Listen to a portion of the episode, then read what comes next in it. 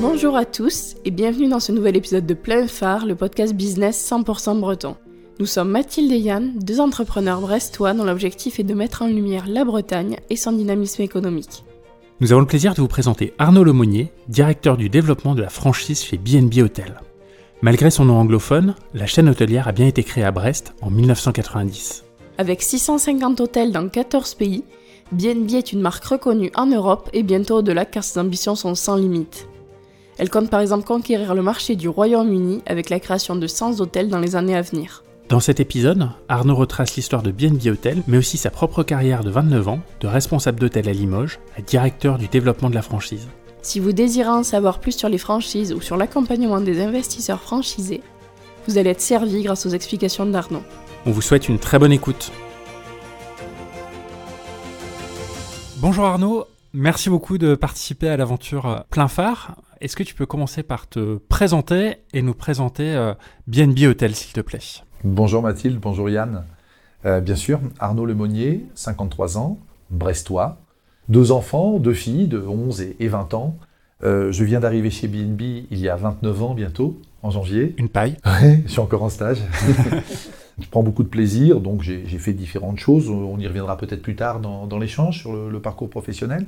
Euh, BNB Hotel, euh, c'est une société qui existe maintenant, une marque qui existe depuis maintenant 32 ans, qui a été créée à Brest en 1990 par François Branelec, euh, qui à l'époque était euh, franchisé euh, des marques du groupe Accor, Novotel, Sofitel, rue de Siam également, qui a créé sa propre marque, Océania, un groupe qui est fort aujourd'hui d'une petite trentaine d'implantations partout en France, et donc qui a créé la marque BNB Hotel à la fin des années 80. Il a commencé à réfléchir à un concept de... Il avait vu le concept Formule 1, il avait vu Motel 6 aux États-Unis, et s'était dit, euh, il y a peut-être moyen de faire quelque chose d'un peu plus confortable. Il a vécu une expérience également personnelle avec, euh, avec son épouse euh, du côté de La Rochelle, se rendant au, mariage de la fille d'un couple d'amis, et partant du principe que c'est souvent le cordonnier qui est le plus mal chaussé, il n'avait pas estimé utile de, faire une réservation. Il s'était donc retrouvé à dormir dans un hôtel Formule 1. je pense que je me plairais à, à dire aujourd'hui qu'il a dû prendre cher avec son épouse à l'époque, euh, et il s'est juré euh, que ça ne se reproduirait plus jamais. Il a donc dessiné, il a donc crayonné sur... Euh, alors le, le, le roman, l'histoire raconte que c'est sur une nappe en papier d'un restaurant de pizza quelque part à Brest. Comme toutes les bonnes idées. Comme toutes les bonnes idées, exactement. Qu'il a dessiné le, le croquis, j'espère qu'il l'a gardé dans ses archives, de, de, ce qui était pour lui le concept souhaité, un type motel avec des chambres avec mezzanine. Et à noter qu'aujourd'hui en France, BNB Hotel est la marque qui a la plus forte proportion de chambres pour 4 personnes. Papa, maman, les deux enfants, modèle classique et autres. Les tribus, les voyageurs euh, en sac à dos, les travailleurs, etc. sur chantier. Bref. Et donc il a, il a remis son petit crowbar, son petit croquis, euh, son projet, euh, son brief, on, on dirait aujourd'hui, à deux collaborateurs directs, qui étaient Sally Noble, à l'époque directrice commerciale des hôtels Novotel de Brest, et Hubert Brusac, qui était à l'époque euh, directeur des hôtels, justement, de Brest, euh, charge à chacun euh, sur un, un, terrain donné, donc Hubert Brusac sur le, le terrain de Brest et, et Salinob sur le terrain de Saint-Malo, de s'attacher les services d'un architecte et d'avancer sur le, le, projet de façon à voir quel serait celui des deux projets qui servirait de modèle pour un développement futur. Et donc c'est celui de Brest qui a été retenu. Et tu nous as pas dit euh, quel était ton rôle à toi Ah mon rôle, pardon, oui. Euh, directeur développement franchise. Bon, certaines personnes pensent que je suis payé pour prendre l'avion et aller au resto avec des gens sympas. Un beau job. Ouais, ça va. C'est la partie visible de l'iceberg. Euh, mais quand on voit la partie visible de l'iceberg, dessous, il y a tout un gros morceau qui diffère un petit peu. Mais bon, voilà, ma mission consiste à rajouter des drapeaux sur la carte de France. C'est densifier. Alors, en franchise, bien sûr. Maintenant, selon euh, le, le, profil de, du projet qui se présente, euh, si je n'ai pas de porteur de projet et que j'estime que le projet fait sens pour nous-mêmes en succursale, je ne m'interdis pas de donner l'orientation euh, directe à, à, mes camarades de jeu de l'équipe d'à côté. Tu as commencé du coup chez euh, BNB en 94 Oui, en 1894. 1994. Est-ce que tu peux euh, nous dire par où tu as commencé, par Bien où sûr. tu es rentré? Bien sûr. À l'époque, avant 94, en fait, je, je, faisais mon service militaire à Brest, normal, un hein, brestois, bah, marin, à la préfecture maritime. Et donc, euh, nous avons, avec mon épouse à l'époque, frappé à la porte de François Branelec, fondateur de BNB Hotel, Son équipe nous a répondu, écoutez, vous ne connaissez rien, allez faire vos armes ailleurs. Donc moi, en sortie de service militaire et mon épouse en sortie de lycée hôtelier de Quimper, le Paraclet, euh, nous sommes allés chez euh, Baladin à Dreux pendant trois mois, elle en salle, moi en cuisine. Puis ensuite à Dijon, trois mois, elle en salle, moi en cuisine. Et pendant ces six mois, nous n'avons eu de cesse que de relancer BNB chaque mois. Jusqu'au jour où ils nous ont dit, attendez, foutez-nous la paix. bon, écoutez, il y a bien un hôtel qui va ouvrir dans quelques mois à Limoges. On prend, on prend. Pourquoi vous êtes de là-bas? Non, non, mais on prend. Et donc, euh, c'est en janvier que nous sommes rentrés en formation au BNB de Saint-Malo, avec Pascal et Cathy à l'époque. Je les salue s'ils nous écoutent. Euh, et qu'ensuite, nous avons ouvert le BNB de Limoges, 61 euh, chambres de mémoire, 61 ou 62, j'ai un doute, le 25 février 1994. nous l'avons exploité pendant 14 mois. Ensuite de quoi François Branelec nous a proposé de quitter Limoges pour reprendre Bordeaux, qui se retrouvait euh, libéré d'exploitation. Nous l'avons exploité pendant deux années. Ensuite, nous sommes partis à Strasbourg-Sud, la Vigie, sur la commune de Geispolsheim, en Alsace, pour ouvrir le plus gros hôtel de l'époque, 83 chambres, pendant deux années. Et après, donc, nous sommes sortis de notre zone de confort, je dirais, puisque trois hôtels successifs, dont deux ouvertures, c'était tranquille, ça allait bien, on maîtrisait le sujet. Arrivé sur un chantier aéroport international, parler anglais 90% du temps, avec une équipe euh, de collaborateurs pléthorique avec du turnover, sur un gros chantier de 226 chambres, c'était sport. J'imagine. Nous avons à l'époque constitué une équipe, d'ailleurs, euh, j'en garde un souvenir ému, de, pas mal de Bretons et Bretonnes. Nous avions sourcé en Bretagne, et certaines personnes sont toujours là. Je pense à, Isabelle Durand, notre responsable des partenariats sportifs, qui euh, a commencé comme réceptionniste il y a plus de 20 ans à nos côtés, et qui a évolué par différentes fonctions avec brio. Donc après deux années à Roissy, euh, nous avons ouvert l'hôtel BNB de Paris-Malakoff, 233 chambres, périphérique sud, à, un jet de cailloux de la porte de Versailles et du parc des Expos. Et au bout de quelques mois, François Branelec m'a demandé de venir à Brest pour prendre la direction des opérations France pendant deux ans. Euh, ensuite, redistribution des cartes, changement d'actionnaire, changement de fonction. Et là, euh, j'ai pris en charge les ventes. Les ventes, c'est-à-dire la ligne du haut sur un compte d'exploitation, c'est-à-dire le chiffre d'affaires. Qu'est-ce qu'on fait pour développer le chiffre d'affaires? Donc on va faire du tap-tap aux portes, du démarchage client. Euh, c'est d'ailleurs là que j'ai eu euh, la chance et l'immense avantage de faire la connaissance d'une connaissance commune, à savoir Jean Coinon, de la société AOC, euh, qu'il venait d'intégrer à l'époque, et qui est maintenant président nouvellement élu de Produits en Bretagne. Les ventes, les partenariats, les salons, la centrale de réservation, bref, tout ce qui faisait qu'on allait faire du chiffre d'affaires. J'ai fait ça pendant sept ans, et au bout de sept ans, notre président de l'époque, Georges Samper, est venu me voir sur un salon pour me dire Écoutez Arnaud, nous sommes prêts à nous ouvrir à la franchise, je pense que ça pourrait être bien que ce soit vous qui vous en occupiez. Et depuis maintenant 12 ans, bientôt, j'accompagne des investisseurs privés sur leurs projets de, soit de, de transformation d'hôtels existants, soit de construction. Donc du coup, on a la chance d'avoir quelqu'un qui a fait ses armes depuis longtemps euh, chez BNB pour pouvoir euh, nous parler du groupe et de la franchise. Et oui, un petit peu, qui est un membre à la fois de ce que j'appelle affectueusement la team dinosaure. Tu l'as un petit peu évoqué tout à l'heure, mais est-ce que tu peux nous repréciser quel est le positionnement exact de BNB et qu'est-ce qui vous différencie de vos concurrents? Oui, bien sûr. Euh, le positionnement exact, alors je, ne perds jamais de vue que nous sommes ce que l'histoire a fait de nous. Au tout début, les mots-clés qui accompagnent le lancement de la marque sont économie, autonomie, confort. Dès le début, nous nous sommes positionnés comme étant les plus chers des moins chers. Autrement dit, l'hôtellerie économique de grand confort. Tout cela a évolué, mais nous n'avons jamais perdu notre ADN de base. Euh, bien-être, autonomie, confort, sympathie, ce sont des termes clés chez nous.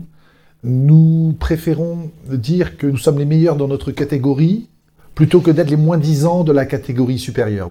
Depuis maintenant, euh, alors le classement hôtelier a été revu il y a quelques années.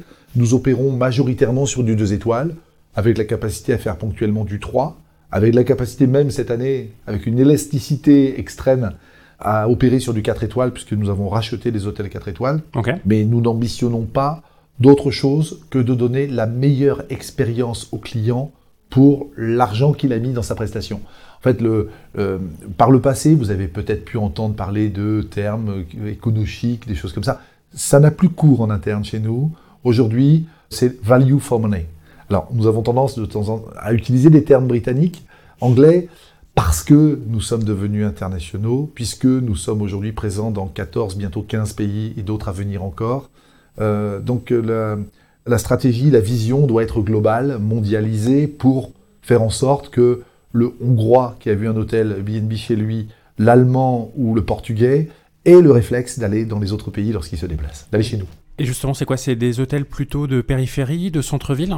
Historiquement, il faut bien comprendre que quand on parle d'hôtellerie économique au début des années 90, qu'est-ce qui est économique?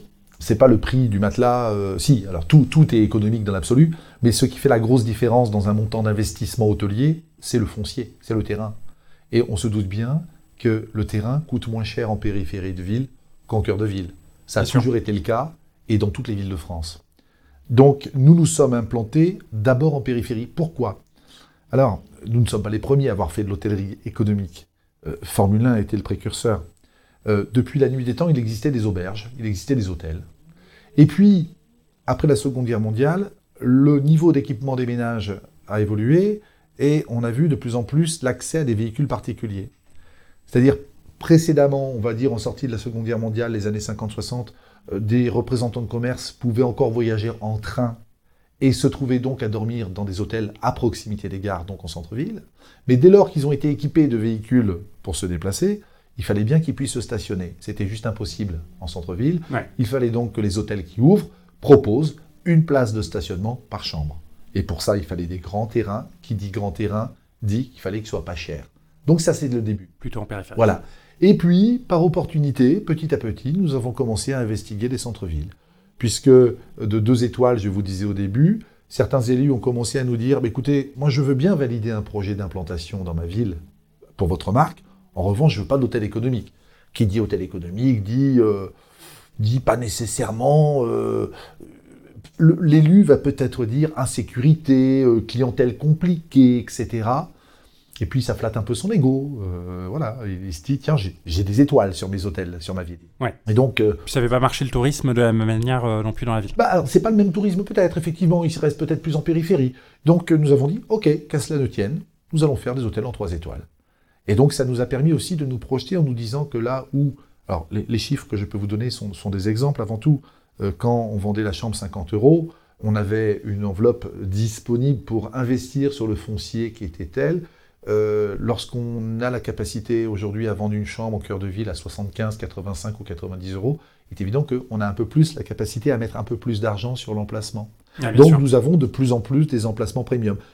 Et je dirais, pour, pour compléter la présentation de l'enseigne, que, à la différence de la majorité de nos compétiteurs, nous sommes monoproduits, monomarques.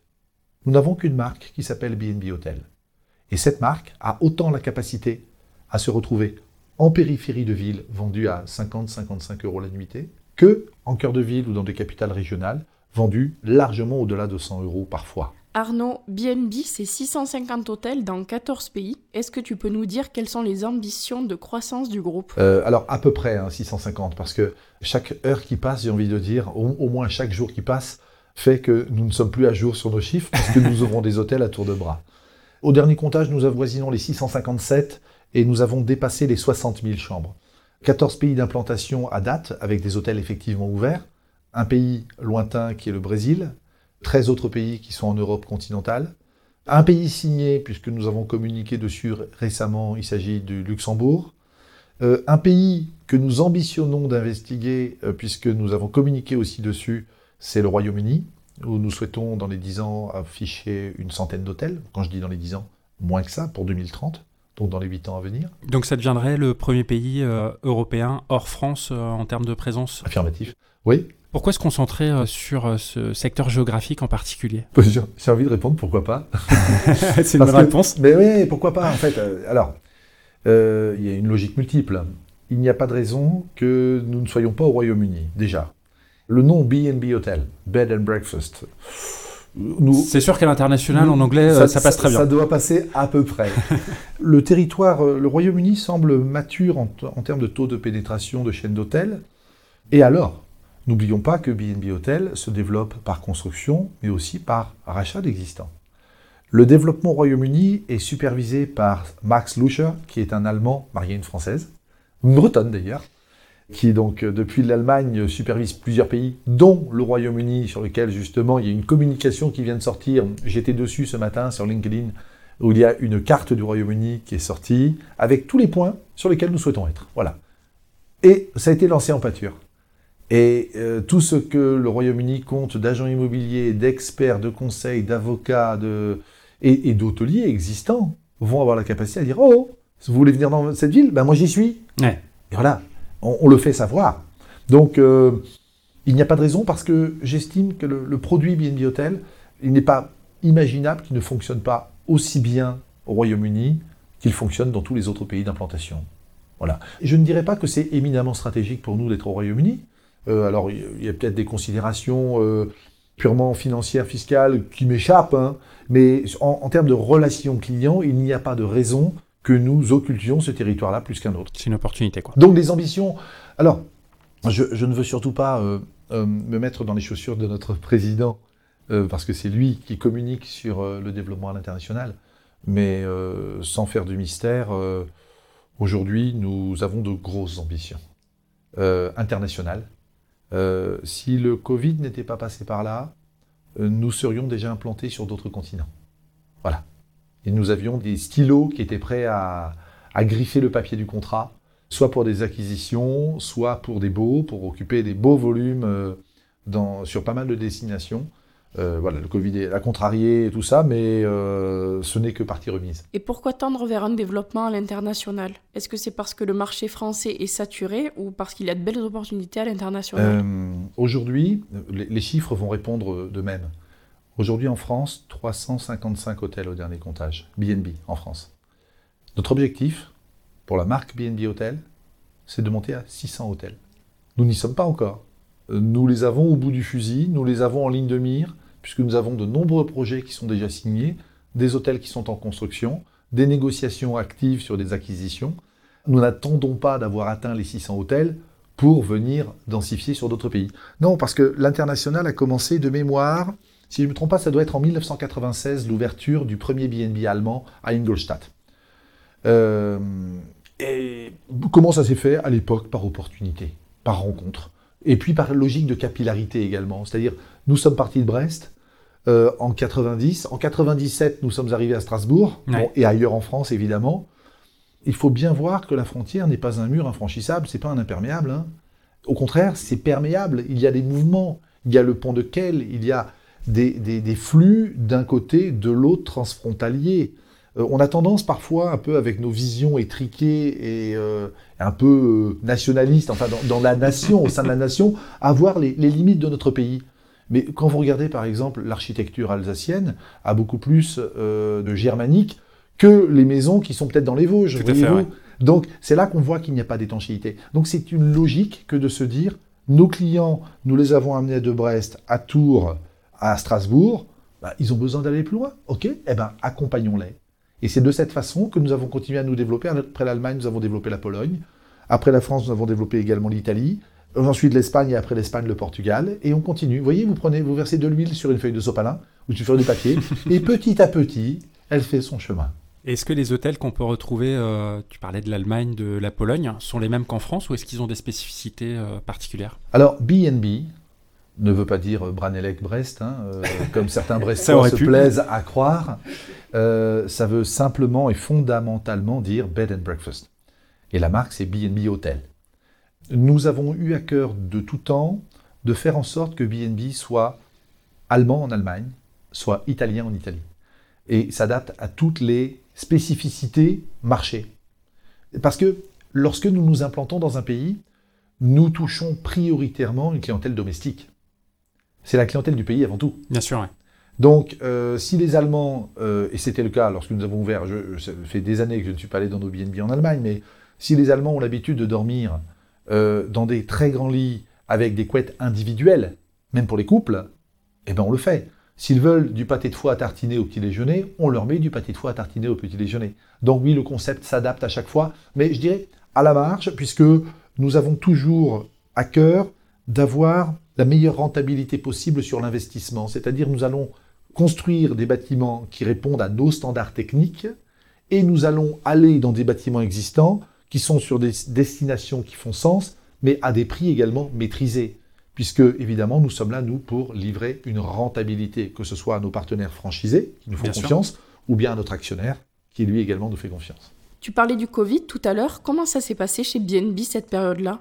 Dans l'hôtellerie, on peut imaginer que ça a dû être une période compliquée, mais dans le même temps, votre chiffre d'affaires a augmenté de 38% entre 2020 et 2021, et votre bénéfice a augmenté dans le même temps de 105%.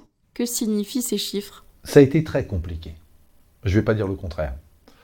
Donc les chiffres ne sont pas complètement révélateurs de la situation Je vais développer. je vais développer avec plaisir.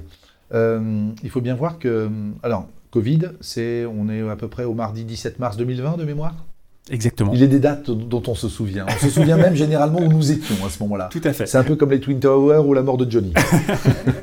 Donc, mars 2020, euh, nous sommes mis sous cloche. Euh, du jour au lendemain, nous fermons des hôtels. Ce qui n'est jamais arrivé dans l'histoire du groupe. Il faut faire face à une situation inédite. Souvenez-vous qu'à l'époque, il était vivement conseillé, lorsque nous faisions nos achats, nos courses, de laisser, les courses sur le palier plusieurs heures, puisque nous craignons que le, pack de yaourt nous saute à la gorge pour nous, pour nous étrangler. non, mais Exactement. mais Tout oui. à fait. Euh, donc, euh, Époque lointaine. Heureusement. mais donc, il a fallu, parer au plus pressé, il a fallu d'abord, avant tout, penser à sécuriser la situation sanitaire pour tous nos collaborateurs directs ou partenaires. Je parle des gérants de nos hôtels. Il a fallu euh, sécuriser l'investissement vis-à-vis d'un actionnaire qui venait d'investir quelques mois auparavant 2 milliards pour s'offrir la marque BNB Hotel. Il a fallu rassurer les propriétaires de nos murs, puisque nous ne sommes pas propriétaires des murs. Il a fallu euh, rassurer nos clients en faisant certifier le management du risque sanitaire par un organisme indépendant. Et, je me plais à, à préciser que nous avons été la première chaîne d'hôtels à le faire et à communiquer dessus quelques heures avant euh, notre plus gros concurrent. une certaine fierté à l'avoir fait aussi vite. Donc les énergies ont été mobilisées, je ne vais pas dire comme jamais, parce que les énergies sont toujours mobilisées au sein du groupe, mais avec une force euh, particulière. Donc non, ça, serait, ça serait fanfaronné que de dire ouais, ça s'est bien passé, aucun problème, frisou les doigts dans le nez. Non, non, non, non, ça a été compliqué, vraiment quand on a constaté que, bah, en fait, euh, on n'avait pas d'autre choix que de fermer des hôtels et que après, euh, bah, quand on ouvrait, il y avait la grosse incertitude, le gros point d'interrogation sur les chiffres.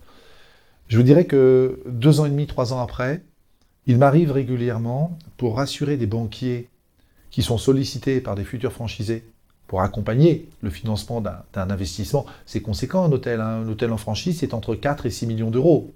Donc les banquiers euh, disent attendez, moi j'ai besoin de voir. Besoin de voir. Très bien. Eh bien écoutez, nous allons procéder à une extraction des chiffres de nos hôtels avant, pendant, post-Covid, et vous allez voir. Et là, les banquiers ont la banane.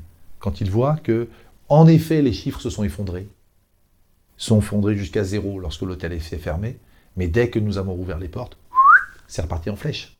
Et ce qui nous a sauvés, je dirais, en grande partie, ça a été le bâtiment. Pourquoi? Vous l'avez peut-être déjà constaté, quand on parle de télétravail, le parpaing, ça passe pas bien au Wi-Fi. Hein. Donc le bâtiment a continué à travailler. Et puis avec des entreprises qui elles-mêmes étaient concernées par ces risques sanitaires, qui ne savaient pas si euh, Jean-Louis et Thierry, on pouvait continuer à les mettre dans la même chambre. Donc allez, on prend deux chambres. Voyez? Donc tout ça, mis bout à bout, a fait que finalement, on a plutôt pas mal sorti notre épingle du jeu. Et j'en veux pour preuve que au moment où Goldman Sachs arrive en 2019, nous écrivons un business plan pour les années à venir.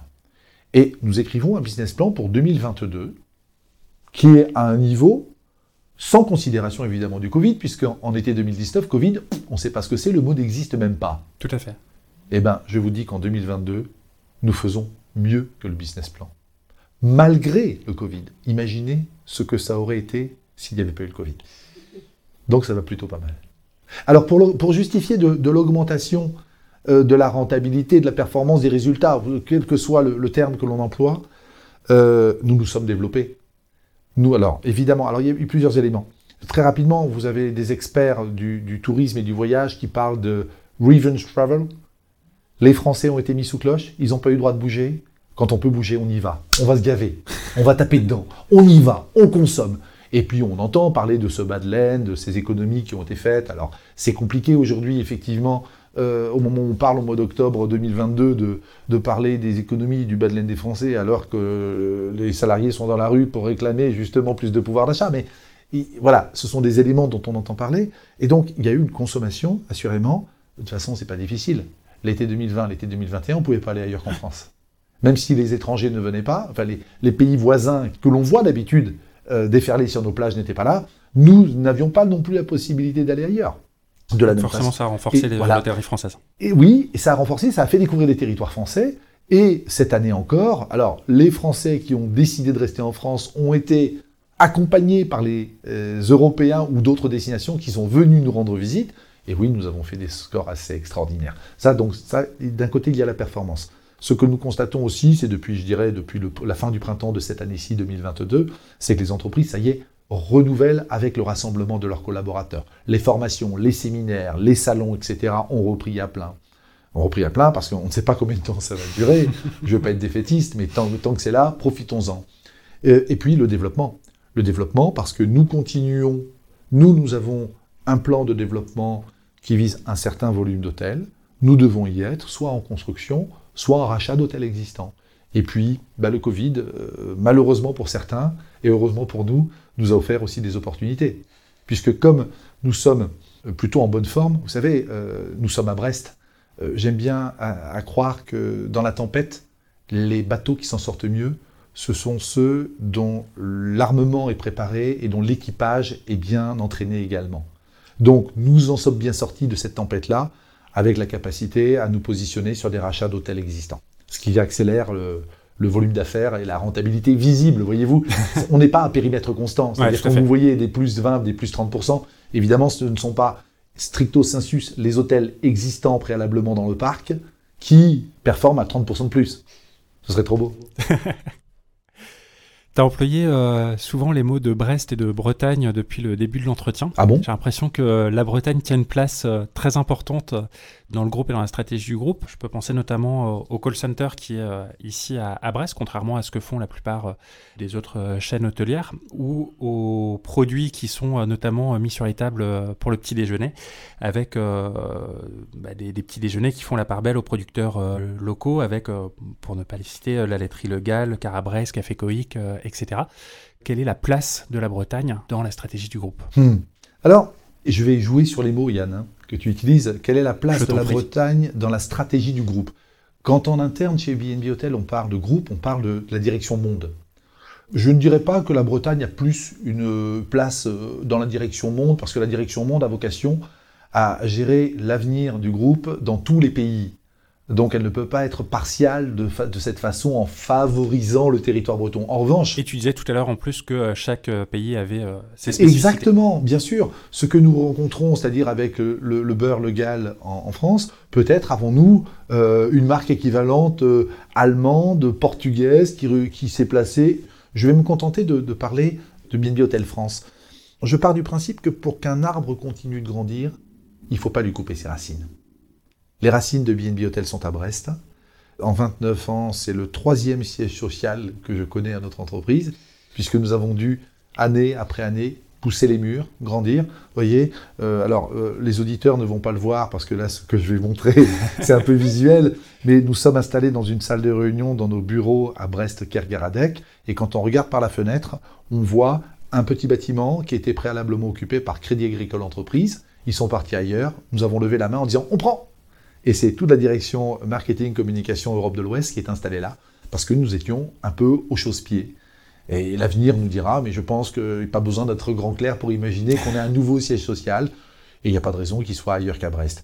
Euh, la Bretagne a cette place-là parce que quand nous sommes au siège social BNB Hotel France, attention, quand je dis France, c'est Western Europe, c'est le nom de la division, on va dire, au sein de BNB Hotel, puisque notre directeur général France supervise aussi les territoires de la Suisse, de la Belgique, du Luxembourg, et demain, par extension, de tous les territoires d'expression francophone sur lesquels nous pourrons nous positionner.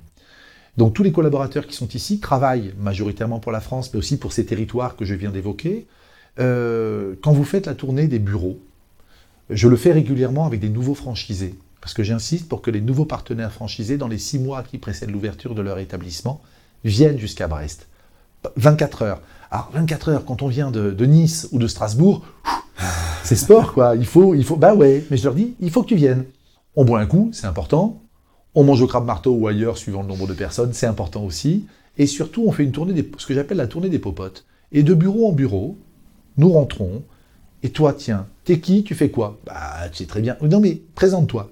Et je vois les yeux de nos partenaires franchisés s'écarquiller au fur et à mesure qu'ils entendent. Alors, certains sont là depuis 6 mois, 12 mois, 2 ans, parce qu'on a besoin de 109 et de nouvelles compétences. D'autres sont là depuis 8, 12, 15, 20 ans. La team dinosaure dont je vous parlais tout à l'heure. Et euh, ça participe justement à l'ADN de l'entreprise. Vous savez, si vous mettez, euh, vous savez, les Chinois ont la réputation d'être des copieurs depuis toujours. Hein.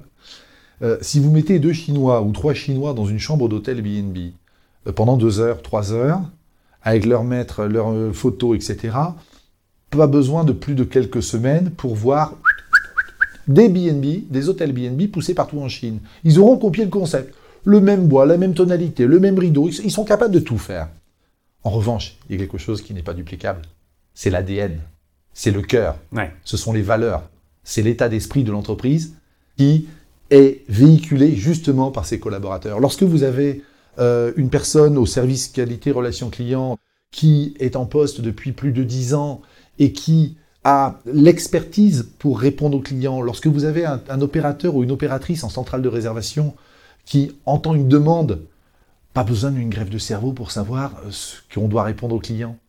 À partir du moment où nous sommes à Brest avec des personnes qui sont euh, fidèles à l'entreprise, qui sont fidélisées par l'entreprise, qui connaissent par cœur leur travail, elles ont une performance. Vous savez, plusieurs personnes dans l'histoire de l'entreprise ont dit ouais, il faut fermer ça. Non, on va pas le fermer. Le call center, c'est une vraie force pour BNB Hotel. Le fait qu'il soit ici et pas à Dublin ou à Casa. Ouais. Donc au final, si je résume, c'est pas tant la Bretagne, c'est plutôt l'humain. Mais, euh, mais, évidemment. Qui est bah, euh, l'ADN. Euh, oui. Et puis, mais, mais l'humain, l'humain, tu sais, Yann et Mathilde, je, je, sillonne la France depuis des années, en long, en large. il y a de très belles régions en France. Lorsque j'ai pris mes fonctions sur le développement, particulièrement il y a 12 ans, le patron développement groupe à l'époque me dit Alors, Arnaud, quand est-ce que tu t'installes à, Paris? Moi? Paris? Euh, Bah non. Si, si, il faut que tu viennes à Paris, euh, sinon tu n'arriveras pas, tu vas exploser en plein vol, tu seras fatigué, tu seras obligé de prendre l'avion des yeux rouges, etc. Je lui dis, Laurent, il est urgent d'attendre. Douze ans après, il ne se passe pas une semaine sans que je me félicite d'être resté vivre à Brest. Alors oui, c'est Sioux, oui, la valise, oui, les déplacements, d'accord. Et je ne suis pas seul dans ce cas. Nous sommes nombreux Brestois à passer notre temps avant dans les avions. Maintenant, vous avez vu l'actualité, euh, il y a de moins en moins de vols entre Brest et, Orly, donc nous voyageons de plus en plus en train. Euh, nous sommes nombreux à le faire parce que nous avons un attachement farouche à notre siège social, à notre territoire et aux collaborateurs qui le constituent. Tu es directeur du développement de la franchise, on va en parler un petit peu plus en détail. Pour que tout le monde comprenne bien et qu'on se mette tous au même niveau, est-ce que tu peux nous expliquer dans des termes simples ce qu'est une franchise et la différence avec d'autres systèmes comme l'affiliation par exemple, qui est développé chez Ecomiam, notre groupe breton dont on avait rencontré le fondateur Daniel Sauvager dans un précédent épisode? Alors, euh, pour rebondir sur le titre, ma mission consiste à rajouter des drapeaux sur la carte de France. D'autres sont en charge de les faire flotter au vent. La franchise, euh, c'est un statut particulier. Euh, lorsque j'ai pris mes fonctions en janvier 2011, L'une des premières personnes que j'ai eu à cœur d'aller rencontrer pour me présenter, pour nous présenter, était la déléguée générale de la FFF. On ne parle pas de sport, on parle de la Fédération française de la franchise. À l'époque, c'était Chantal Zimmer. Très rapidement, elle me dit Alors, euh, vous participez au salon Franchise Expo? J'ai dit non. Elle me dit Pourquoi? Je dis Ben, nous ne sommes pas prêts, je veux d'abord voir de quoi il s'agit. Elle me dit Très bien. Trop d'enseignes euh, se sont lancées, se sont brûlées les ailes en venant trop vite. Première étape, nous avons euh, regardé, scruté, désossé et validé notre contrat de franchise avec les experts juridiques de la Fédération française de la franchise. Le fait d'adhérer à la Fédération française de la franchise nous a, selon euh, ma vision, labellisés comme étant des gens qui faisaient leur travail sérieusement. Puisque beaucoup de personnes qui imaginent un concept imaginent derrière très rapidement qu'elles vont pouvoir s'enrichir très vite en disant mon idée c'est celle-là, les produits, ce sont ceux-là, vous devez passer par moi et déploie un réseau. Il y a eu de très beaux succès, assurément. Mais on ne fait pas n'importe quoi, et donc le cadre juridique, il faut savoir que la, la relation franchiseur-franchisé est régie par une loi, la loi Doubin, Mhm. qui euh, impose certaines règles, comme par exemple d'adresser un DIP, document d'information préalable, à- au futur franchisé, avec des informations financières, euh, d'état de l'entreprise, quels sont les franchisés, quels sont ceux qui nous ont quittés. Vous voyez, pas question de cacher la poussière sous le tapis. Ouais. On doit tout dire. C'est la franchise. Le principe en franchise, c'est que le franchisé investit 100% de- du montant requis pour ouvrir un hôtel. D'accord. Le terrain, le bâtiment, la tasse à café, les ordinateurs, c'est lui qui paye tout. En affiliation, il me semble, alors je ne suis pas expert, mais d'autres en parleront mieux, l'affiliation, généralement, l'affilié n'est pas propriétaire de son stock, par exemple. Euh, les, les- les montants d'investissement, alors là, on, on va pas non plus, enfin, c'est délicat de comparer peut-être euh, de la distribution alimentaire et, et de l'hôtellerie, parce que l'hôtellerie, avant tout, c'est très lourd en investissement. Pourquoi? Parce que c'est un investissement immobilier, Ouais. avant tout. Vous voyez, c'est une maison avec 60 chambres d'amis. La, la différence principale, c'est celle-là, c'est l'investissement. Euh, ensuite, euh, le franchisé reste indépendant. C'est-à-dire que c'est lui qui définit les prix de vente. C'est lui qui adapte les horaires d'ouverture. Nous sommes là pour le conseiller. En fait, l'image que je prends assez couramment, euh, lorsqu'un franchisé me questionne en début de relation, je lui dis attention, moi je vais rien faire. Si ce n'est te prendre par la main, prendre la lampe torche et avancer avec toi. Hop, attention, là il y a un trou. Hop, attention, là il y a un raccourci. Et euh, en toute humilité, ça fait maintenant 32 ans que nous dessinons, que nous construisons et que nous exploitons des hôtels. Donc, nous savons un petit peu faire. Nous ne sommes pas infaillibles. Nous ne sommes pas exempts de tout reproche. Nous sommes assurément perfectibles et heureusement. Heureusement. Euh, et donc, nous sommes là pour accompagner nos partenaires franchisés. Est-ce que tu peux nous dire pourquoi BNB a décidé de lancer le système de franchise? Oui, je peux le dire. Pour comprendre la, raison pour laquelle nous avons décidé de nous lancer en franchise, je vais refaire un, un rapide historique de l'histoire capitalistique du groupe BNB Hotel. Fondé en 1990 par François Branelec, vendu en 2003 à un premier fonds d'investissement britannique, Duke Street Capital, qui nous a gardé deux ans, vendu ensuite à Euraseo, qui à l'époque était la première société française d'investissement coté qui nous a gardé cinq ans. Sous leur euh, gouvernance, nous allons dire, euh, la première décision était de vendre nos murs à leur propre foncière ANF pour nous désendetter, ce qui nous a permis de nous offrir la plus belle opération de croissance externe à date de notre histoire, puisque nous avons repris la chaîne d'hôtels originaire de Dijon qui s'appelait Village Hôtel. Euh, Euraseo a ensuite vendu aux Américains de Carlyle, qui nous ont gardé 5 ans, qui nous a ensuite revendu à PAI Partner, Paribas Affaires Industrielles, qui nous a gardé 3 ans, pour nous revendre au cœur de l'été 2019 à la banque d'affaires américaine Goldman Sachs. Sans m'attarder sur les, prix de cession successifs qui n'ont fait que croître, euh, nous sommes dans un modèle qui nous force, qui nous pousse, qui nous contraint à créer de la valeur. Nous n'avons pas d'autre choix. C'est ainsi, c'est le modèle. C'est de façon totalement décomplexée. Créer de la valeur, ça se fait comment? Ça se fait en euh, maintenant et en faisant croître le niveau de rentabilité de l'entreprise. Pour qu'une entreprise soit de plus en plus rentable, à minima toujours à étal, mais croissant par le volume, on peut imaginer dans l'hôtellerie vendre les chambres toujours plus chères. Mhm. À un moment donné, les arbres ne montent pas au ciel. Alors même si nous avons constaté des augmentations, et il y en aura d'autres euh, qui sont structurelles, puisque quand le coût de l'énergie augmente tel qu'il augmente, nous n'avons pas d'autre choix que de l'impacter. Bien sûr. Sinon, nous ne sommes plus rentables.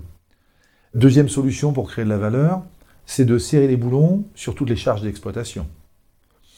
On peut diluer le jus d'orange un peu plus, par exemple. Ça marchera une fois, le client ne reviendra pas. On peut rationner le gel douche ou le papier toilette. C'est dangereux. Euh, non, serrer les boulons, nous l'avons toujours fait, nous sommes au plus juste, mais nous n'allons pas tirer sur la ficelle. Là où nous avons une véritable action à mener, et c'est ce que nous faisons LBO après LBO, Leverage Buyout, c'est l'acronyme qui entoure ces montages financiers, c'est de nous développer, c'est-à-dire de rajouter des drapeaux sur la carte des différents pays. C'est ce que nous faisons. Alors ça, le développement, euh, d'accord, mais du coup, vous avez deux modèles, soit les hôtels en propre, soit les hôtels en, Ah oui, en franchise. pardon. Et est-ce que la franchise, c'est l'avenir de BNB Hotel, ou alors est-ce que vous continuez euh, à créer des hôtels en propre? Et quelles sont les différences entre les deux types d'hôtels? Nous, nous continuons à nous développer. La franchise n'est pas l'avenir de BNB, ça vient en support, en appui, en complément. Vous voyez, euh, je vous ai parlé des différents LBO successifs, de la création de valeur, de l'augmentation de valeur de l'entreprise. Il est évident que quand on ouvre un hôtel en propre, en succursale, on investit dedans et il nous rapporte plus d'argent que l'hôtel d'un franchisé sur lequel nous n'avons pas investi autre que de l'expertise et du temps homme. C'est totalement euh, assumé et on n'a pas à se cacher de cet état de fait. Pour créer de la valeur, il faut qu'on aille vite, puisque la présence de nos actionnaires de référence à nos côtés est généralement limitée. En moyenne 5 ans de présence.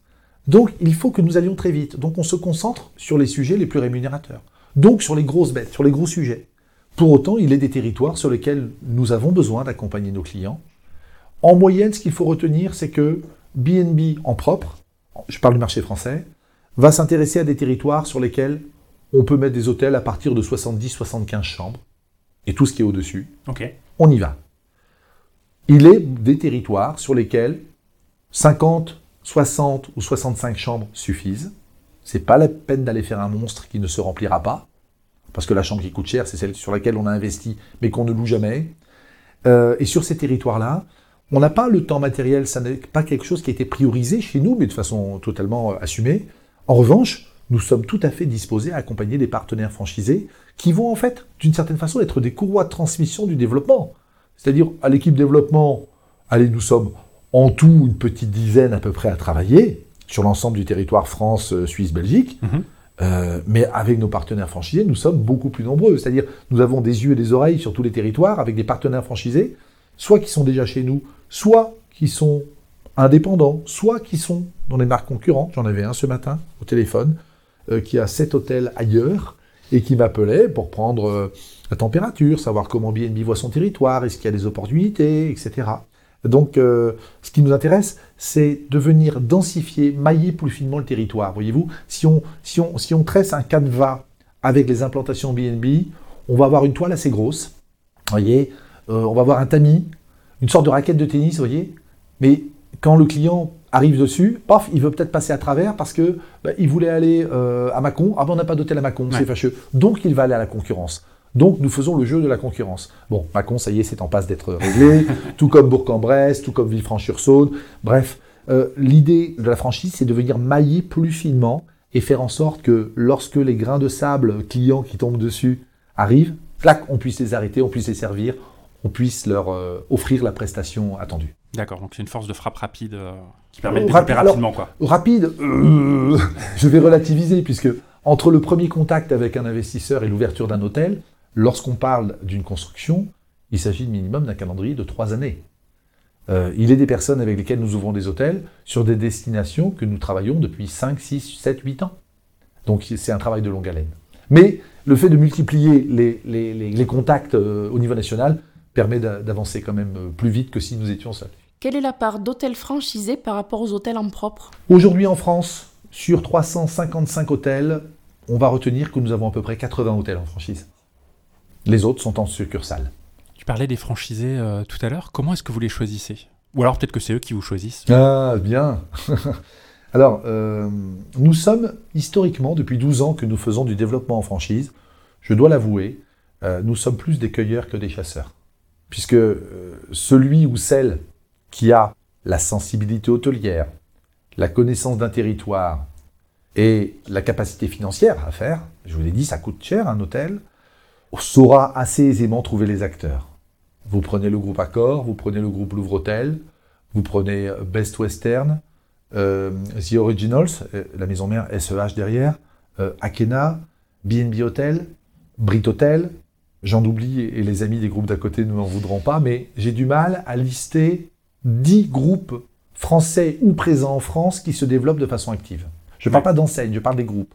Donc la personne qui coche les cases, c'est-à-dire qui a un peu d'argent, qui a la connaissance territoriale et la sensibilité hôtelière, va nous trouver assez aisément. Donc ces gens-là nous appellent. Ils nous appellent, ils appellent en fonction de leur sensibilité, de leur expérience hôtelière. Ils ont eu une bonne, une mauvaise expérience chez l'un, chez l'autre.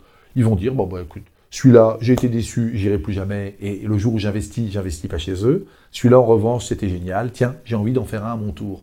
Ou bien, j'ai un pote qui en a monté un dans sa région. ou bien il y a quelqu'un qui m'a dit que. Voilà. Il y a quelqu'un qui m'a dit, comme dit la chanteuse.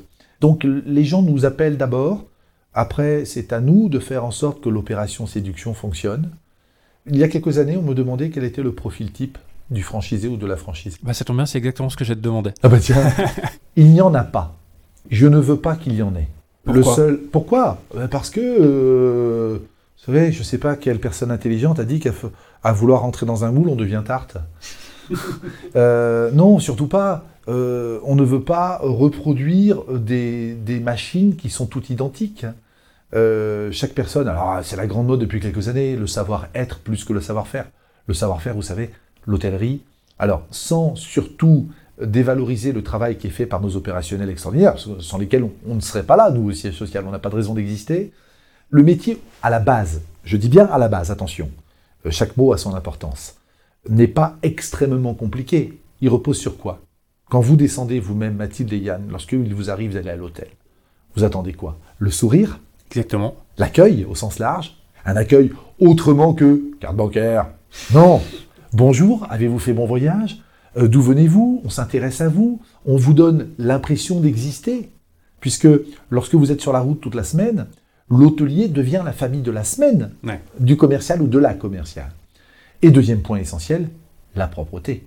Une propreté clinique. Clinique comme dans une clinique, clinique comme clean. Ouais.